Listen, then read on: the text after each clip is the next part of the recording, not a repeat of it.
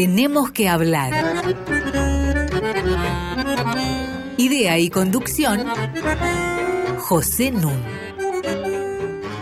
Muy buenas noches. Hoy tenemos que hablar de América Latina y de los cambios ocurridos en su estructura social en las tres últimas décadas. Para eso tengo conmigo a un muy querido colega y amigo que se llama Gabriel Kessler. ¿Cómo estás, Gabriel? ¿Qué tal, Pepe? Buenas noches, un gusto estar en tu programa de nuevo. Exactamente, Gabriel estuvo en un programa anterior que fue el número 40 y este es el programa número 93. Gabriel es doctor en sociología, egresado de la Escuela de Altos Estudios Sociales de París, es investigador principal del CONICET, es profesor titular en la Universidad Nacional de La Plata y en el IDAES de la Universidad Nacional de San Martín, y ha escrito abundante y excelentemente sobre temas como la inseguridad, la nueva pobreza, la desigualdad. Un libro junto con Sandra Gayol que se llama Muertes que Importan, que comentaremos con él y con ella en un próximo programa. La sociedad latinoamericana hoy, con Gabriela Benza, que va a ser el tema de este programa. La aclaración es la siguiente. No es un libro que ha sido publicado todavía en castellano. Es un texto que va a aparecer en inglés, publicado por la Cambridge University Press. Y se refiere exactamente a eso que mencioné antes, los cambios en la estructura social ocurridos en América Latina en las últimas décadas. El enfoque del texto es fundamentalmente cuantitativo, pero a partir de un riguroso trabajo sobre los datos, de una información exhaustiva y de un análisis sociológico de primera calidad, abordan Gabriel Kessler y Gabriela Benza el tema de la urbanización, cómo creció, el tema de la educación, cómo incluyó a muchos más eh, estudiantes, el aumento de la longevidad, la disminución de las desigualdades de género, y la eliminación de las formas más extremas de exclusión, aunque desde luego no de la desigualdad. En ese sentido, América Latina continúa siendo la región del mundo más desigual si uno excluye al África subsahariana. Voy a empezar, antes de que entremos a explorar algunas de estas cuestiones, con una observación, con una invitación a conocer el punto de vista de Gabriel en el sentido de si conviene, tiene sentido hablar de América Latina como un objeto de análisis. Yo en general he tenido siempre la visión de que América Latina está unificada desde afuera Recuerdo clases en París de François Bourricot que decía, es notable, los norteamericanos tienen como referencia inmediata sus viajes turísticos a México y al Caribe. Entonces para ellos América Latina es un lugar de pobres, mientras que desde comienzos del siglo XX los europeos teníamos como punto de referencia a los argentinos o a los brasileños o a los chilenos que venían a tirar manteca al techo. Entonces para nosotros América Latina era un lugar que estaba lleno de ricos, de potentados que ganaban mucha plata con los recursos naturales inagotables que tenía América Latina. Hay una discusión que vamos a mencionar simplemente, acerca del nombre mismo de América Latina. Bolívar había propuesto que al subcontinente se lo denominara Colombia, porque consideraba que era mucho más justo rendirle homenaje a Colón que a Américo Vespucio. Y se la llama América porque los primeros mapas que se conocieron en Europa apelaron justamente al, nombre de Américo Vespucio, la cartografía Mercator. Hispanoamérica eh, tiene el problema de que no incluye a los sectores eh, franceses de, América Latina, ni tampoco el Caribe, y tampoco incluye las lenguas eh, que se suelen llamar originarias. Pero en fin, esto es un problema relativamente secundario a mi juicio. El problema es que, como decía Mark Twain, todas las generalizaciones son falsas, incluida esta. Yo creo que en el caso de América Latina, efectivamente, las generalizaciones son siempre discutibles y hasta peligrosas, porque estamos hablando de una zona que incluye a bastante más de 600 millones de habitantes, una superficie que es el 13,5% de la superficie del globo, pero sobre todo a 20 países distintos y a 7 dependencias. Entonces termino la consulta preguntándome y preguntándole a Gabriel si no tiene más lógica hablar por lo menos de tres regiones. Una, la que está al norte del Canal de Panamá, país principal, México. Otra, la región andina, es decir, los países del Pacífico. Y otra, la región atlántica, es decir, Argentina, Uruguay y Brasil. ¿Qué opinas, Gabriel, de esta conceptualización en términos de América Latina como referente? Sí, me parece que es una muy buena pregunta no partir del hecho de que uno debe hablar de América Latina porque sí, es decir, me parece que, que hay que desnaturalizar la idea de que no es problemático hablar de América Latina. Yo creo dos o tres cuestiones. Uno, en primer lugar, América Latina existe en la medida en que aparece como un objeto de reflexión, de investigación, entonces ya tiene un tipo de entidad en el discurso, en las preocupaciones, en los congresos. Es decir, hay algo ahí que tiene una existencia, llamémoslo de algún lado, en, en, ciertas instancias académicas o de reflexión o política. En segundo lugar, yo creo que depende del problema y la perspectiva del problema, tiene sentido no hacer algunas generalizaciones. ¿A qué me refiero? Por ejemplo, en relación con temas de violencia, que es otro tema que yo trabajo mucho, las diferencias son tan grandes que yo comienzo dando clases sobre ese tema diciendo, preguntándome si existe realmente un problema latinoamericano. En términos del libro, de, mm, el libro que marcamos acá, yo estoy totalmente de acuerdo y de hecho parte de las cosas que tenemos que modificar, porque tenemos algunas cuestiones que, que los referatos nos han dicho, es mirar un poco más tendencias subregionales. Pero sí creo que tiene sentido hacer el libro porque lo que nosotros marcamos en el libro son algunas tendencias, más allá de los distintos puntos de partida de, los diferentes países y de las dimensiones, que fueron relativamente comunes en un periodo de tiempo dado en los diferentes países. Es decir, si uno mira el desempeño en diferentes cuestiones que tratamos en el libro, en salud, en educación, en cuestiones demográficas, en cuestiones de ingreso, hubo algunos rasgos en común.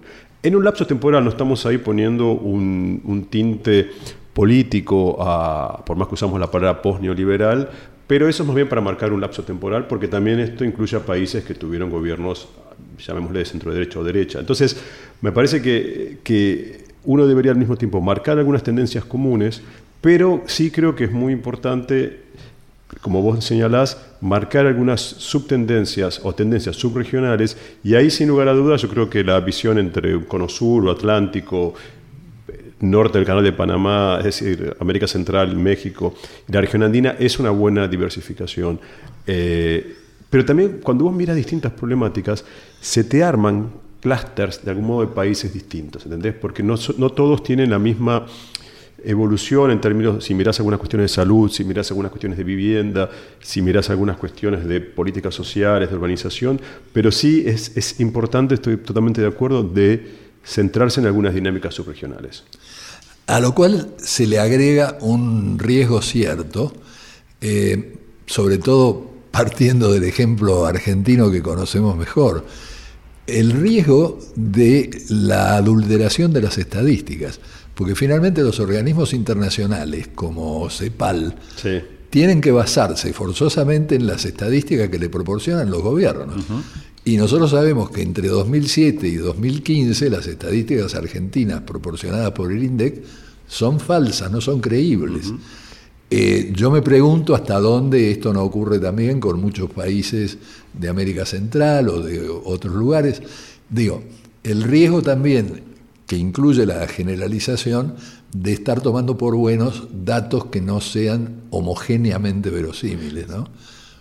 Sí, hay algunos trabajos en el interior de los organismos internacionales de de inspección de la calidad de las estadísticas y de trabajos de homogenización. Y de hecho, si bien oficialmente tienen que tomar las estadísticas nacionales, cuando hacen los cálculos, ahí son cuidadosos de solamente considerar aquellas que no han tenido eh, mucha discusión en cuanto a su velocidad. Por eso, por ejemplo, en, los años donde el INDEC estuvo intervenido, los datos que se toman son eh, datos realizados por otros, otras instituciones. No tengo ahí tanta mm, preocupación. preocupación porque creo que hay un control de la calidad de los datos y hay un conocimiento de estos problemas eh, y en el momento de homogeneizar son bastante cuidadosos y hay muchas salvedades cuando algún dato está ausente de un determinado país por un periodo. Pero, pero creo que el juego entre marcar algunas tendencias comunes y marcar divergencias y grupos regionales es importante porque en estos temas, más que en otros, yo creo que sí uno puede marcar, ve que los distintos países se mueven relativamente, por lo menos entre durante la década del 90, durante la década del 80, pero que no es objeto tanto de este libro, y sí entre el 2000, 2010, 2014, se mueven de manera relativamente armónica, repito, aún países gobernados por izquierda o por centro izquierda y por derecha. Ahora está, ahora empieza a haber más divergencias. Post 2013, 2014, uno empieza a ver que hay, sobre todo en términos de desigualdad, una especie de desacoplamiento entre los países. Bueno, eh, yo te invito a que escuchemos a un conjunto que yo no conocía y que me parece excelente se llama Nocturnal Spirits. Es un conjunto de jazz norteamericano que me gustaría mucho que escuches y que oigamos todos.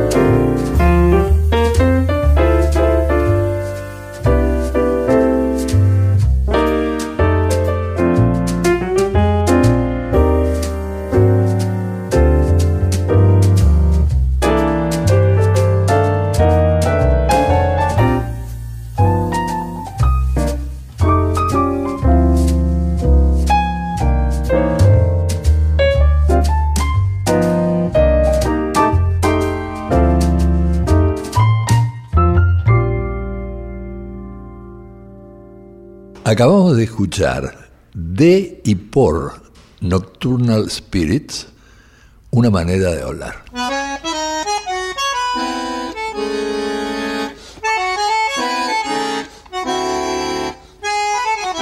Seguimos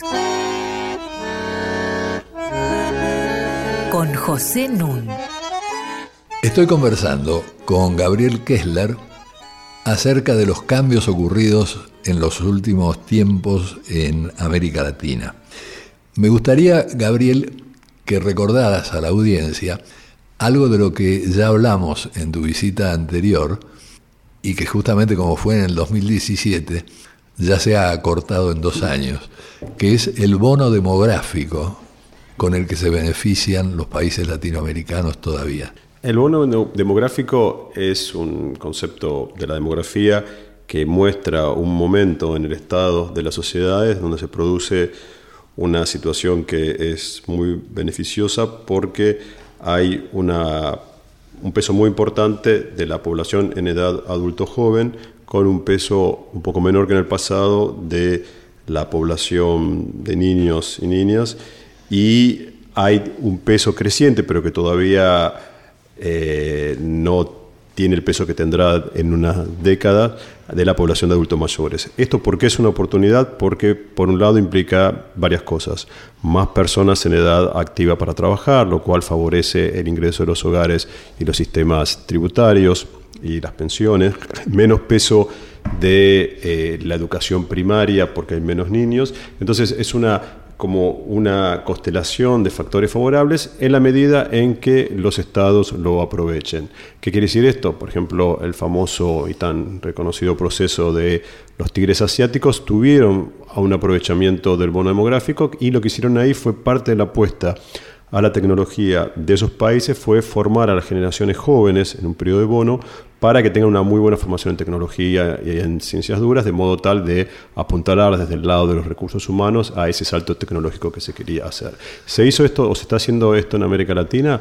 No, no fue casi un tema de políticas. Desde hace años, esto reflexionamos con Gabriela Benza, con mi, con mi coautora del libro, que la cuestión de las políticas de población, salvo las cuestiones ligadas a la migración, como que también salió de la agenda de América Latina, como que quedó algo quedó con una mala prensa, ¿no? Como algo ligado a la dictadura o al imperialismo en relación al control de natalidad un tanto forzoso. Es decir, y, sin embargo es parte de la planificación de un país y parte de este bono demográfico va a acabar, depende de los países, pero en una década, un poco menos, un poco más, porque va a tener mucho mayor peso del que tienen hoy la población de adultos mayores y esto va a imponer, que se está implicando, nuevos desafíos o va, mejor dicho, a profundizar desafíos para los sistemas previsionales, para los sistemas de salud, para la concepción general de la vejez, que todavía desde mi punto de vista tiene una mirada muy anticuada sobre la vejez, muy entre infantilización y, mirada sobre la vulnerabilidad y no está tomada,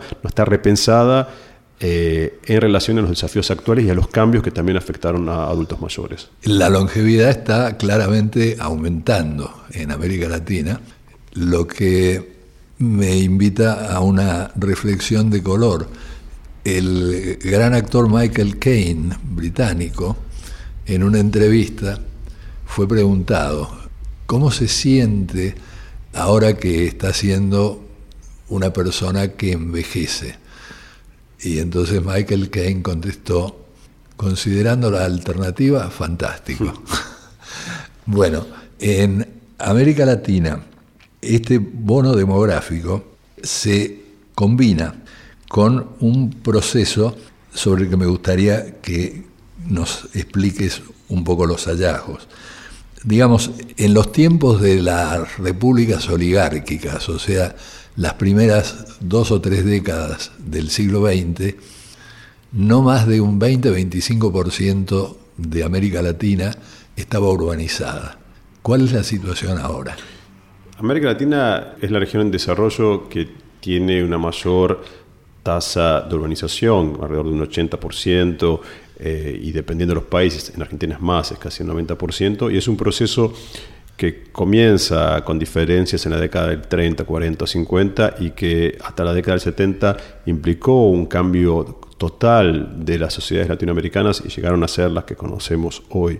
Y ahí también hay un tema que es interesante, porque ahí también se abre una oportunidad, porque el proceso de urbanización está ralentizado, porque de algún modo se ha casi, llamémosle, completado o ha llegado a, sus umbrales más altos. Y entonces los expertos en el tema dicen que es el momento donde las ciudades latinoamericanas pueden centrarse en mejorar la calidad de las ciudades, porque eh, la población ya está ahí y lo que hay que mejorar es las formas de vida. No hay, y ahí aparece un tema central que es que alrededor de un 20% también, dependiendo de las ciudades, vive en condiciones de altísima carencia en zonas precarias, en villas, asentamientos o algún tipo de informalidad urbana y las formas de informalidad, tanto en la tenencia, en el hábitat, etcétera, son un rasgo central de nuestras ciudades. Entonces hay una oportunidad, espero que no sea otra de las oportunidades no aprovechadas por nuestros países, de mejorar la calidad de la vida urbana, porque las ciudades de algún modo son las que están. Claro, y con una tasa ya de urbanización similar a la de Estados Unidos, a la de los países desarrollados. Antes vos mencionabas a los tigres asiáticos. En 1960, el ingreso per cápita de Corea del eh, Sur era de 300 dólares. Actualmente supera los 30 mil dólares. Es decir, hicieron un progreso notable, aprovechando el bono demográfico y sobre todo las innovaciones eh, tecnológicas. Ahora, de la mano del proceso de urbanización va también el tema sanitario, el tema de la salud, ¿no? El tema de la salud, cómo ha redundado todo esto en la cuestión salud. Hay un libro de Angus Dean, el gran especialista en desigualdad, que se llama El Gran Escape, para señalar que la situación mundial no es tan dramática como hubiera sido en términos de desigualdad económica, porque eh, la medicina y la farmacología permitieron un gran escape. ¿Qué pasó en América Latina? En América Latina hubo con lo que se llamó la, segunda transición demográfica y un poco que tiene relación con el bono demográfico, hubo una disminución de la mortalidad infantil, hubo un aumento de la esperanza de vida, una disminución también del número de, hijos o hijas por mujer. Y lo que es muy impresionante la reducción de la mortalidad infantil que llevó a un aumento de la longevidad en general y la disminución de todo tipo de mortalidad y hoy los años de vida de la población latinoamericana es apenas unos años menos que la esperanza de vida en Europa, cuando en la década de 50 era alrededor de 20 años menos que ahora. O sea, hoy hubo enormes ganancias en términos de vida de los y las latinoamericanas. Eh, pero sí es cierto que también algo propio de América Latina es lo que se llama el perfil epidemiológico dual. ¿Qué quiere decir esto? Un perfil epidemiológico dual, que por un lado perduran enfermedades más ligadas a estadios de desarrollo más iniciales, como enfermedades infectocontagiosas, diarrea, etc. Y también tenemos las enfermedades propias de sociedades que van envejeciendo, como las enfermedades crónicas degenerativas, como enfermedades cardiovasculares, como cáncer, etc. Y eso es un reto para los sistemas de salud, sumado a otros retos, que hay toda una revisión general de lo que se considera salud, que no es solamente la ausencia de enfermedad, sino son condiciones de vida, son distintos tipos de riesgos, etc.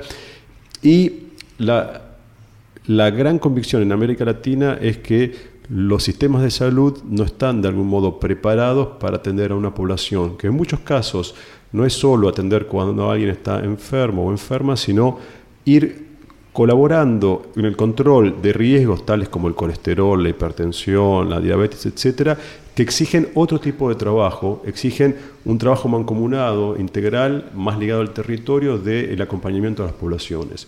Sumado a eso que el gran reto también en América Latina u otro es que aun si la inversión en salud pública y privada es alta, o no es baja, es considerable, no se ha logrado el acceso de los más pobres y las más pobres a los servicios de salud.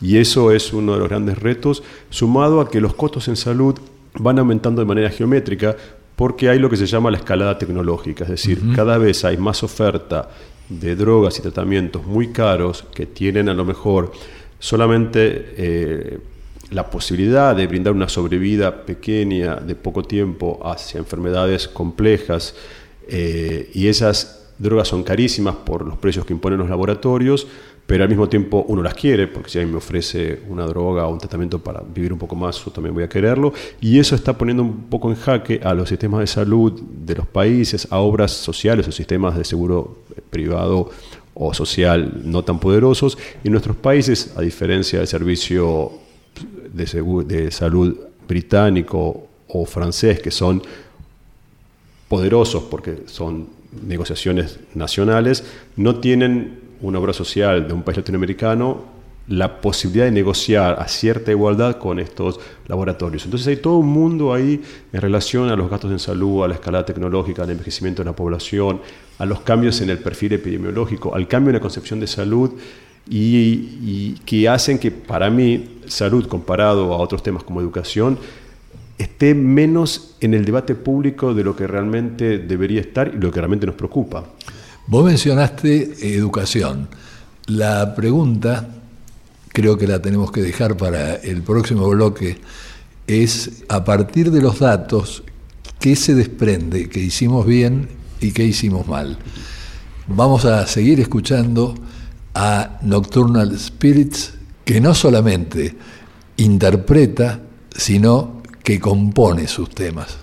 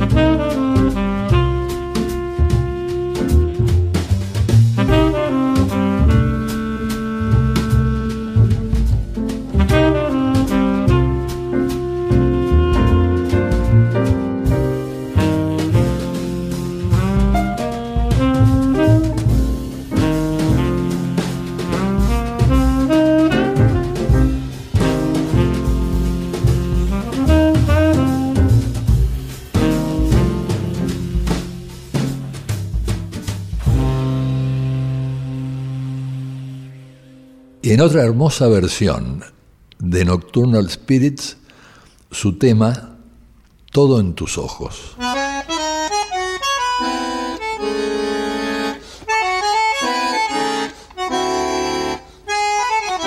Seguimos con José Nun. Tenemos que hablar arroba radionacional.gov.ar para comunicarse con nosotros. Dije antes que este era nuestro programa número 93. Todas nuestras emisiones se pueden bajar entrando a www.radionacional.com.ar barra podcasts. Continúo la charla con Gabriel Kessler, que nos está ilustrando brillantemente acerca de los cambios ocurridos en América Latina en las últimas décadas. Y dejamos abierto un tema. ¿Qué indican los datos que hicimos bien y qué hicimos mal o no tan bien en materia de educación? Empecemos por lo que hicimos bien, porque siempre parece que América Latina no hace nada bien, que solo se, señalan los déficits y en términos políticos eh, el aumento de la cobertura educativa fue un proceso exitoso porque obviamente siempre con diferencias se ve en todos los niveles, en nivel inicial, en nivel primario, secundario y universitario, se ve en todos los países y aumentó más en los países donde había menor cobertura, en América Central, en las áreas rurales, en los sectores más pobres. Es el único sistema educativo a nivel secundario en los países en desarrollo donde hay más mujeres que hombres. Entonces, si bien la discriminación de género es, como se dice, pertinaz y multiforme, es decir, parece que está domeñada en un área, pero uno la ve en otra, entonces del sistema educativo pasa al sistema laboral, pero sin embargo hubo avances en estos términos y contra viento y marea, momentos de crisis, aún así la cobertura educativa sigue aumentando una de cal y una de arena.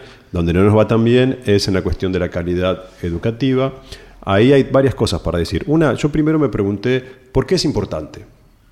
Porque no es obvio que es importante. Y miré algunos trabajos, no hay en América Latina, pero hay trabajos de otras regiones, sobre todo los países del norte, que señalan una relación entre eh, menor calidad educativa y problemas para el desarrollo. Y algunos expertos y expertas le atribuyen a los problemas de calidad educativa en América Latina una clave que gravita en los problemas que tenemos de desarrollo económico. Y luego hay trabajos de Estados Unidos que relacionan de manera aparentemente muy, muy precisa la alta diferencia interna en Estados Unidos de calidad educativa con las diferencias en eh, el ingreso que se registra también en el país del norte. Una cuestión que también hay que pensar es que el vaso medio lleno podría decir que primero logramos mayor cobertura y calidad una vez que tenemos esa desigualdad que estaba fuera del sistema y que se reflejaba en la exclusión, una vez que tenemos esa desigualdad de algún modo dentro del sistema, es el momento para trabajar la calidad. Y de hecho, si uno mira la agenda de América Latina en educación, que es un tema que está muy pensado, hay muchos expertos y expertas que están pensando el tema, está muy centrado en la calidad y los países han tomado en serio el tema, tienen oficinas de calidad educativa y es un momento de ensayo y error donde yo diría que el tema de la calidad, con sus matices, diferencias y debates internos, está como casi la primera prioridad en la región. Claro, acabas de decir una cosa que me gustaría eh, subrayar. Antes el problema de la desigualdad se manifestaba a través de la exclusión. El sistema educacional se volvió mucho más inclusivo. Esa sería la parte muy positiva. Pero se trasladó la desigualdad al interior del sistema educativo. Esta sería la parte fuertemente cuestionable, ¿no? Exacto, hay una desigualdad que está en el interior del sistema educativo y hay otra cuestión que fuimos o estamos siendo exitosos, porque es un proceso que no culminó, pero que está señalado, que es el aumento de la educación terciaria o universitaria. Un experto en el tema, Claudio Rama, dice que comparando entre 1970 y el presente, la cantidad de población que pasó a poder acceder al sistema universitario es comparable a el proceso de urbanización que América Latina tuvo entre 1950 y 1970. Y ahí es muy interesante porque yo creo, y también como profesor universitario, que hay un cuestionamiento a las formas universitarias, a la manera de enseñar, y un cuestionamiento nuevo porque hasta ahora lo que dice Rama es que quienes accedieron al sistema universitario, que eran eh, hombres y mujeres que venían de sectores un poco más bajos, no cuestionaron las formas actuales. Seguimos enseñando de, algún modo de la igual manera como enseñamos siempre y como enseñaron quienes nos enseñaron a nosotros. Pero ahora hay nuevas poblaciones, que es todo un tema en América Latina muy interesante, que están cuestionando las formas. Por ejemplo, en muchos países de población indígena que está exigiendo que se enseñen sus idiomas hay aumento de la población de tercera edad que también, que va a vivir muchos años más y que también está estudiando no solo como un curso de extensión universitaria, sino también como para hacer un nuevo giro en sus vidas. Hay mucha demanda de población privada de libertad, que también, ayer estuve en el CUSAM, el centro universitario que tiene la Universidad de San Martín en la cárcel eh, de José León Suárez, que es una experiencia excelente, y también población discapacitada. Hay mucha población con distintos tipos de, digamos, de problemas de acceso que también están intentando entrar a la universidad y las universidades no están preparadas. Y yo agregaría un tema último, que lo estamos viendo en Argentina y que es muy saludable, también hay una nueva generación de chicas, de mujeres jóvenes, que también están exigiendo a las universidades que se cuestione la forma de enseñar, los currículum, por ejemplo, la ausencia en general de autoras en materias de ciencias sociales. O sea, creo que hay un cuestionamiento general que va a modificar la manera como nos enseñaron como nosotros enseñamos hasta ahora y por lo tanto vamos a tener que enseñar, y estoy, digamos, estoy feliz por eso, de manera distinta hacia como lo hicimos hasta ahora. Hay un dato que quiero tocar rápidamente porque realmente me impresionó, sobresalta. Eh, en el mundo hay 20 países con las más tasas altas de homicidio. 18 de esos 20 países son latinoamericanos. Es un dato escalofriante, ¿no? Es un dato escalofriante. Hay una ONG mexicana que saca un ranking de las 50 ciudades con mayores tasas de homicidio del mundo y yo lo sigo cada año y aproximadamente de las 50 ciudades eh, las, las, 25 primeras son latinoamericanas, salvo una y dos, y la segunda 25, salvo también tres o cuatro, aparecen algunas de Estados Unidos, son también de América Latina. Son todas de, eh, de, de, algunos países de América Latina. Son de México, de América Central y Caribe, de Colombia, de Venezuela y de Brasil. Es decir, está excluido ahí la América Latina más andina y también, bueno, está, está Brasil, pero no está eh, ni Chile, ni Bolivia, ni Argentina, ni Uruguay, ni Paraguay. Es decir, volviendo a la pregunta inicial, ¿hay un problema latinoamericano? Sí, depende que mire. Si miro, por ejemplo, tasas de robo es muy alto en toda América Latina. Si miro homicidio está más alto en algunos países, pero al mismo tiempo los países que tenemos tasas de homicidio más bajas a nivel latinoamericano, Argentina, Chile, Uruguay, Costa Rica, si yo comparo esas tasas 8, 9, 7 sobre 100.000, a nivel mundial tenemos por lo menos el doble de lo que es Europa occidental, que es 2, 3 sobre 100.000, y tenemos lo que se llama el promedio mundial. Es decir, hay mucha variación interna en términos de homicidio, muchísima, pero aún los países que tienen las tasas más bajas de homicidio están por encima de los promedios de Europa y, digamos, dentro de lo que serían tasas de homicidio media alta. O sea, hay un problema latinoamericano con enormes variaciones internas. El otro tema que quisiera abordar es el del uso que se está haciendo del término post-neoliberalismo. Es decir, no terminamos de entender al neoliberalismo cuando ya estamos hablando de post-neoliberalismo. Es cierto que en América Latina, entre 2002 y 2014, se produjo, no en todas partes, el conocido boom de los recursos naturales o commodities, de las mercancías que, exportamos. Lo que generó procesos no de redistribución a mi juicio, sino de distribución del ingreso.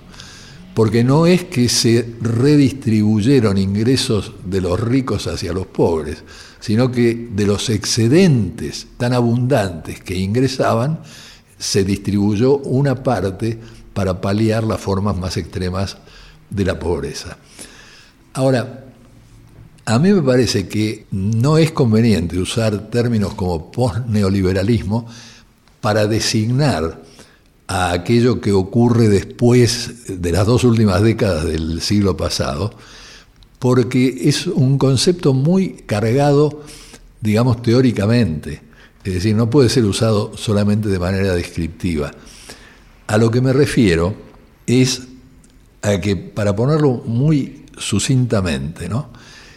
ya lo decía un gran sociólogo a comienzos del siglo XX, me refiero a Durkheim, él decía que los individuos tratan de enriquecerse en el interior de comunidades que son muy diferentes entre sí y que la naturaleza, el monto, el éxito de esos intentos de ganar plata van a variar según sean las características de esta comunidad.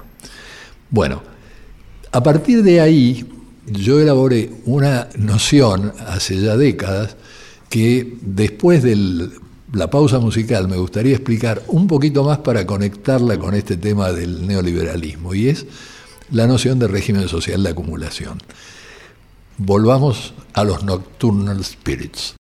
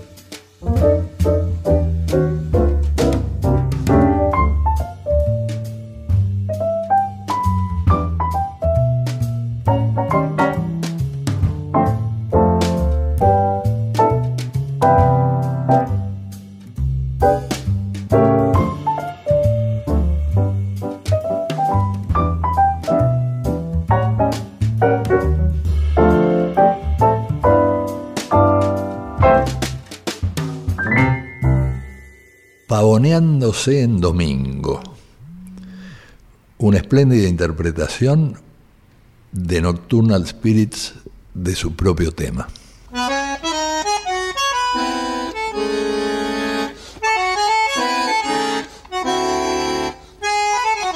Seguimos con José Nun.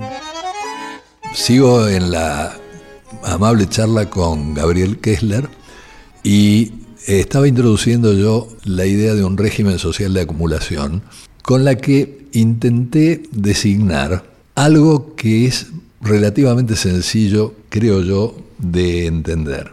Las actividades de los agentes económicos en un régimen capitalista nunca componen de modo espontáneo un sistema autosostenido.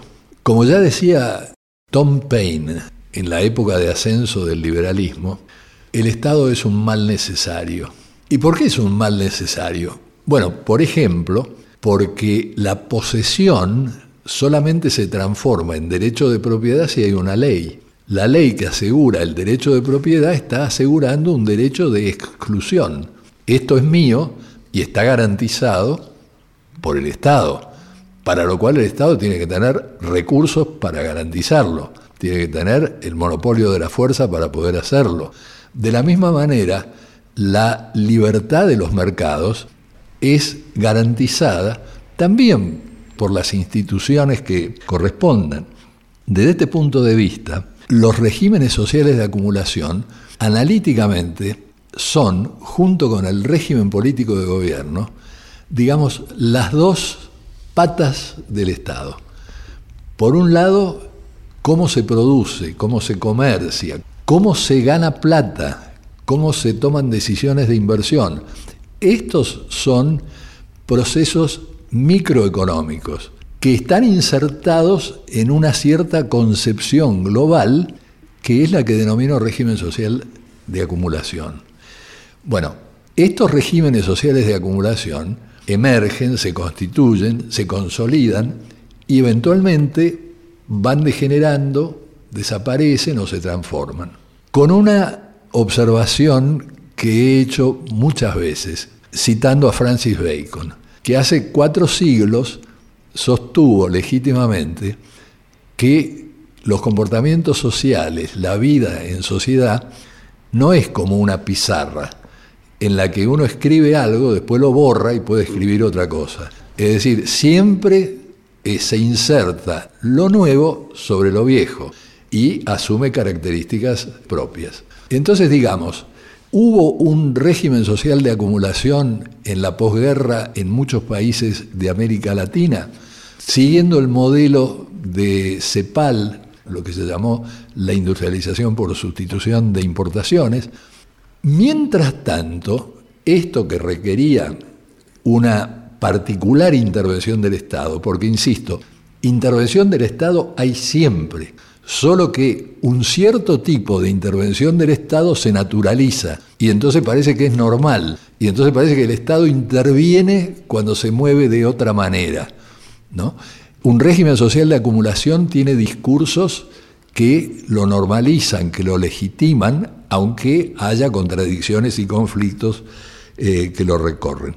Bueno, digo, durante varias décadas, lo que se llaman think tanks, es decir, centros de pensamiento y de difusión de ideas en América Latina, trabajaron para instalar acá lo que von Hayek teorizó y desarrolló desde fines de la década del 30, es decir, lo que va a conocerse como neoliberalismo. Von Hayek en 1947 crea la Sociedad del Mont Saint-Pelerin en Suiza, que se reúne todos los años hasta el día de hoy, y hace muy precisa una cosa que yo estoy tratando de señalar, y es que el neoliberalismo no es solamente una forma de producir ni un modo de la economía, sino que encierra una filosofía moral y política. Esa era la idea fuerza. Una de las características del neoliberalismo es que precisamente requiere una fuerte presencia del Estado. No es que como los economistas neoclásicos estén en contra de la presencia del Estado. No, requieren una fuerte presencia del Estado para reestructurar, para regular los mercados, para liquidar formas de proteccionismo. De ahí que si uno toma el caso ejemplar en la literatura, que es el caso del Chile de Pinochet, ¿no es cierto?, a partir de 1974. Bueno, ahí se instala lo que von Hayek va a bendecir como un ejemplo de neoliberalismo. Por eso von Hayek va a Chile, ¿no es cierto?, y bendice el régimen de Pinochet. Singapur y Chile serían los dos ejemplos típicos de los años 70. Los gobiernos que siguen, que son los gobiernos progresistas en Chile, cuando cae Pinochet, mantuvieron la estructura de este régimen social de acumulación. Cambió el régimen político de gobierno. Se pasó de una dictadura a una democracia liberal.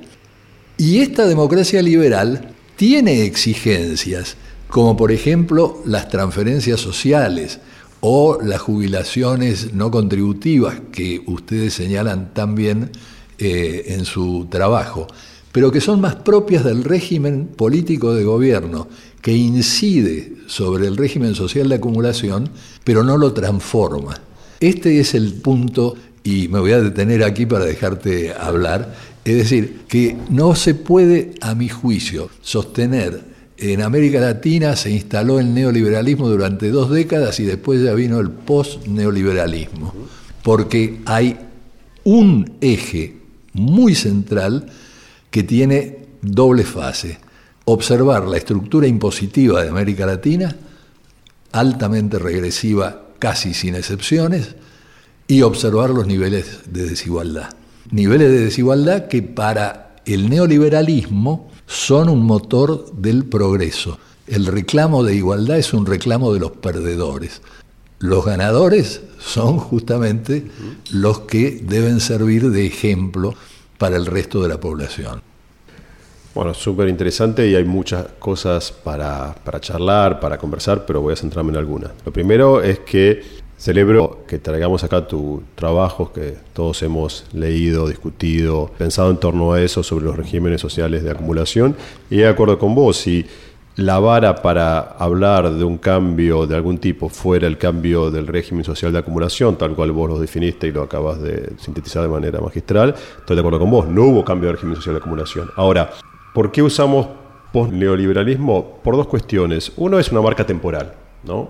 Una marca temporal sin establecer un juicio evaluador necesariamente de algo que se llamó y que concuerdo con vos, que nunca terminamos de comprender, es una pequeña digresión. Yo creo que fue tanto el respiro cuando pasó de algún modo el régimen que llamamos neoliberal, que no hubo casi evaluaciones, sí a nivel social, pero no a nivel político. Sí el BID hizo un libro que evalúa qué pasó, y como bien dijiste, en todas las áreas donde el Estado intervino para intervenirse a sí mismo, no solo en una cuestión social, cuestión económica, en cuestión industrial, en cuestión de entes, y llama a eso una revolución silenciosa. Yo trabajé un poco viendo, bueno, en qué sí cambió y qué no. Pero yo creo que si yo como lo hacemos en el libro, no me centro en el régimen social de acumulación y trato de mirar algunas tendencias comunes, algunas políticas como la re-regulación de las relaciones de trabajo, es decir, un intento de morigerar algunos de los avances en la flexibilización laboral, la mayor presencia del Estado, siempre en comparación con la década previa, en distintas áreas, gastos sociales anticíclicos y no procíclicos como había sido en general en la década de los 90, es decir, en momentos de crisis en lugar de invertir menos en cuestión social, se invertía un poco más, como pasó en el 2008, y también en un discurso donde la igualdad es un hecho y sabemos que la política también es simbólica, es un hecho, digo, un hecho deseado. En ese sentido, de una manera liviana, sin embanderar una idea de un cambio de régimen social de acumulación, podría marcar que hay algunas tendencias comunes. Por supuesto, depende de qué variables elijo, voy a poder decir que hubo un cambio o no.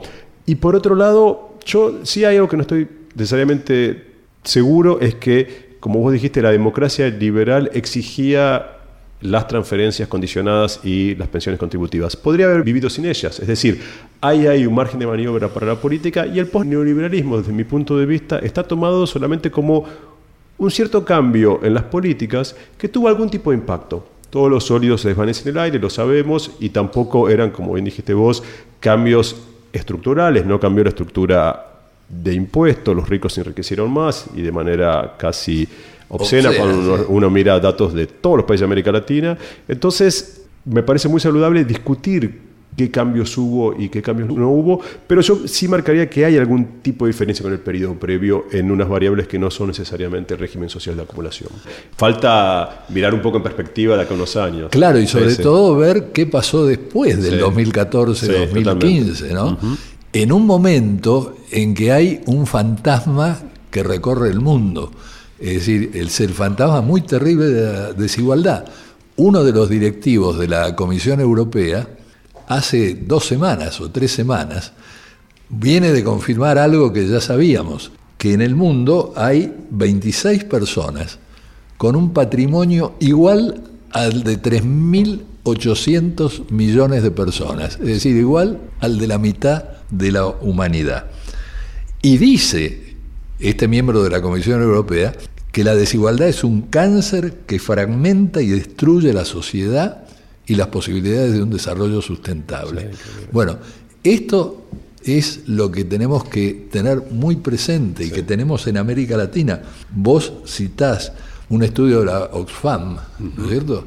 En que lo que interesa no es tanto las diferencias de ingreso, ¿no es cierto? El 10% superior que tiene 37, 39 veces más ingreso que el 10% inferior, sino que ese 10% superior controla el 71% de la riqueza de América Latina según tus datos. Y el 0,1% superior controla más o menos el 41%. Bueno, yo no veo acá que haya ningún cambio post-neoliberal. Estoy de acuerdo.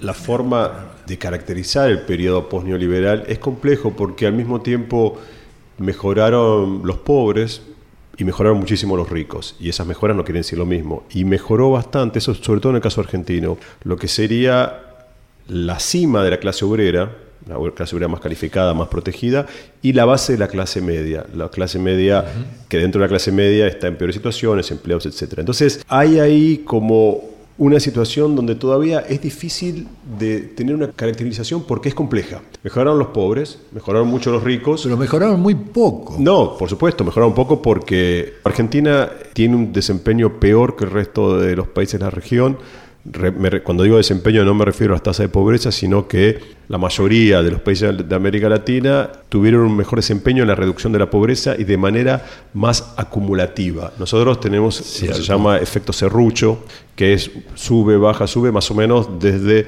el descenso que hubo del 2003, que hubo un pico de casi un 60%, a 2010 aproximadamente, que sin tomar los datos del INDEX, sino los datos confiables, bajó hacia alrededor de un 25%, y luego subió, bajó, subió, y estamos en torno a 32% de población pobre. O sea que tenemos más de un tercio de la población del país pobre y si mirás la infancia, tenemos más de la mitad de los niños y niñas.